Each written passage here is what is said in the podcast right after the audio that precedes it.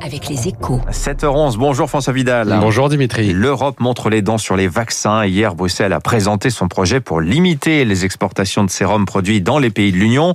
Cette mesure vise évidemment Londres et AstraZeneca, qui est soupçonné depuis des mois de servir en priorité les Britanniques depuis ces usines européennes. Euh, François, va-t-on vers un blocus sanitaire, comme le dénonce Boris Johnson? Euh, C'est trop tôt pour le dire, hein, Dimitri, mais ce qui est sûr, c'est que l'Europe ne ressortira pas grandie de cette affaire. hein. Alors on peut évidemment se réjouir que Bruxelles hausse le ton au moment où la troisième vague épidémique déferle sur le continent, tandis que les campagnes de vaccination des 27 ne décollent pas. Mais cela ne doit pas masquer deux choses. D'abord, le désastreux bilan de l'Union sur la gestion des vaccins, hein, dans un saisissant mélange de naïveté et de vision de court terme dont elle a le secret. Elle a fait la démonstration de son inefficacité. Hein. Résultat, pour regonfler ses stocks de sérum, elle en est réduite aujourd'hui à agiter la menace du nationalisme vaccinal qu'elle reprochait à Donald Trump de brandir il y a six mois.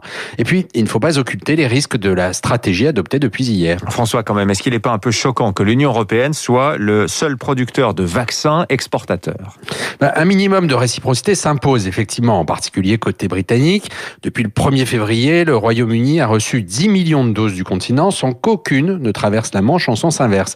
Mais est-ce vraiment le moment de se lancer dans une guerre vaccinale alors que nous sommes si dépendants de l'étranger pour notre propre approvisionnement, en principe actif hein, notamment Je n'en suis pas vraiment sûr. hein. Le, remède risque même d'être pire que le mal si nous nous mettons à dos les grands laboratoires et les autres pays producteurs. Comment vont réagir les États-Unis, par exemple, qui voient déjà d'un mauvais œil le fait qu'une part importante des vaccins, des vaccins Johnson Johnson traverse l'Atlantique dans les prochaines semaines?